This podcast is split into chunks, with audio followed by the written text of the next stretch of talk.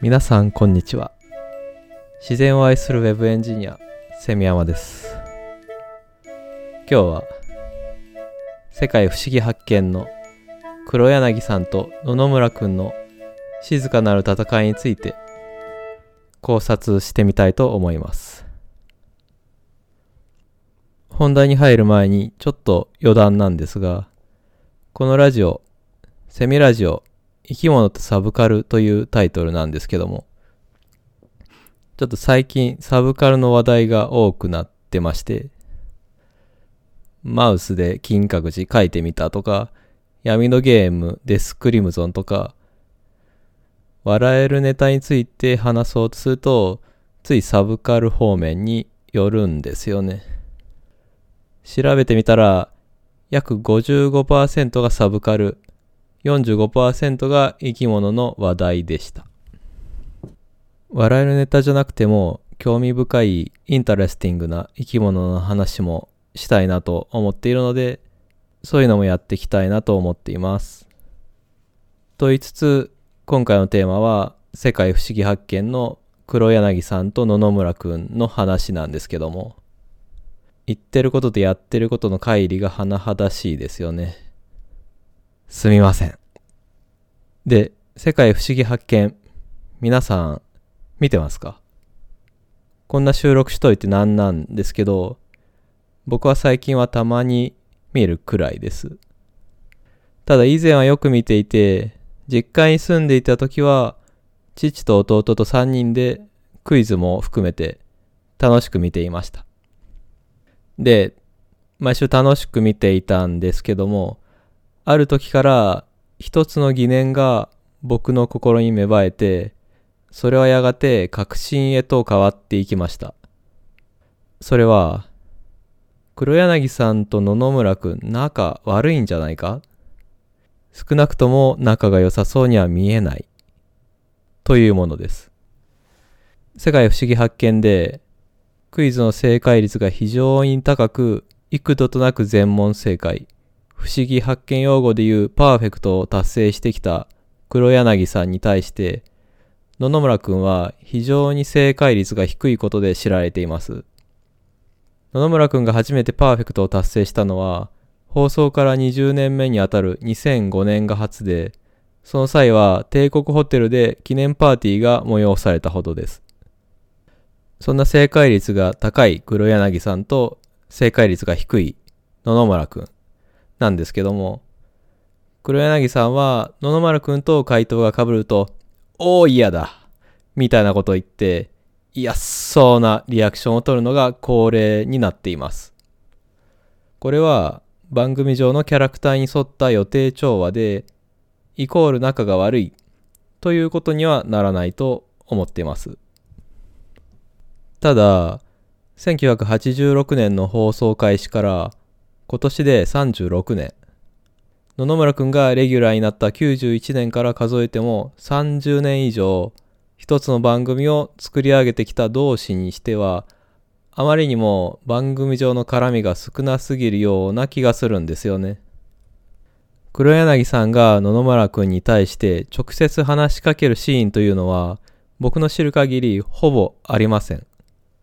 野々村くんから黒柳さんへ話しかけることもほぼ皆無と言っていいほどありません。これは僕が見た範囲でということなので、もしもそんなことないよという方がいましたら、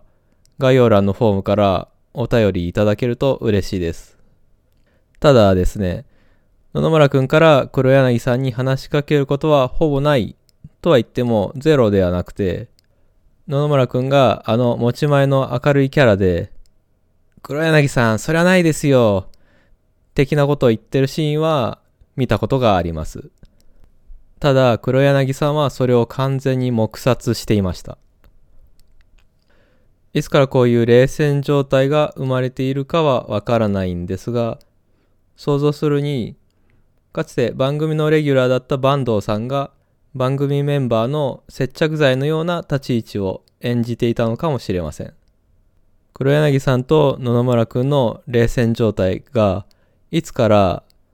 なぜそうなってるのか。それは本人たちにしかわからないところではあるんですが、二人の関係性に関する手がかりを糸井重里主催のほぼ日刊糸井新聞の古い記事から見つけることができました。概要欄にリンクを貼っておくので興味がある方は見ていただければと思うんですが、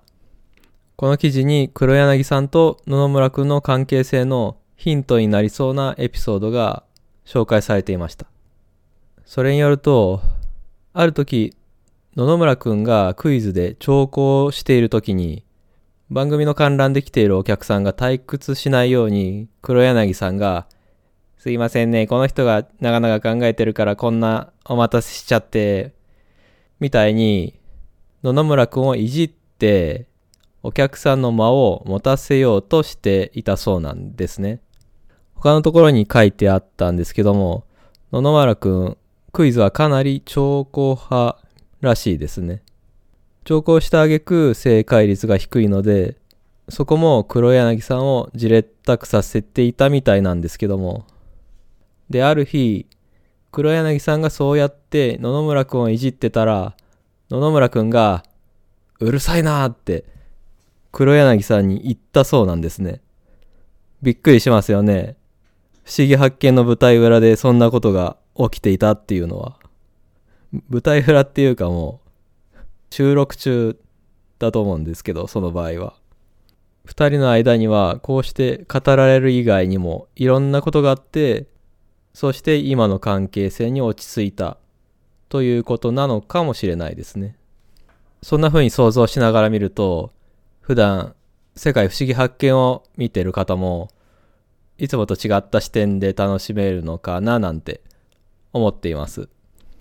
逆に僕は黒柳対野々村という視点に偏りすぎてしまって純粋に楽しめていない可能性もあるんですけども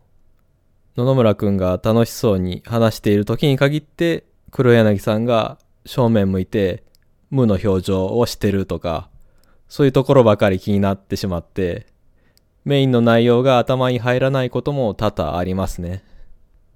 あと余談なんですが、僕は以前、世界不思議発見のメンバーが、ガンツという漫画の世界に取り込まれてしまったという二次創作漫画を描きました。ガンツは奥広也さんという漫画家さんの SF 漫画で、黒い球体に無差別に集められた人たちがデスゲームを戦うという内容の作品です。黒い球体に集められた不思議発見のメンバーが巨大化したスーパーヒトシ君と死闘を繰り広げるというイメージがバンと降りてきて、その勢いで書いた漫画です。これも概要欄にリンクを貼っておくので、よかったら読んでみてください。セミラジオではお便りを募集しております。概要欄のフォームよりご意見ご感想、こういうネタやってよとか何でも結構ですのでメッセージをいただけると嬉しいです。今日は世界不思議発見の黒柳さんと野々村くんの関係性についてお話しさせていただきました。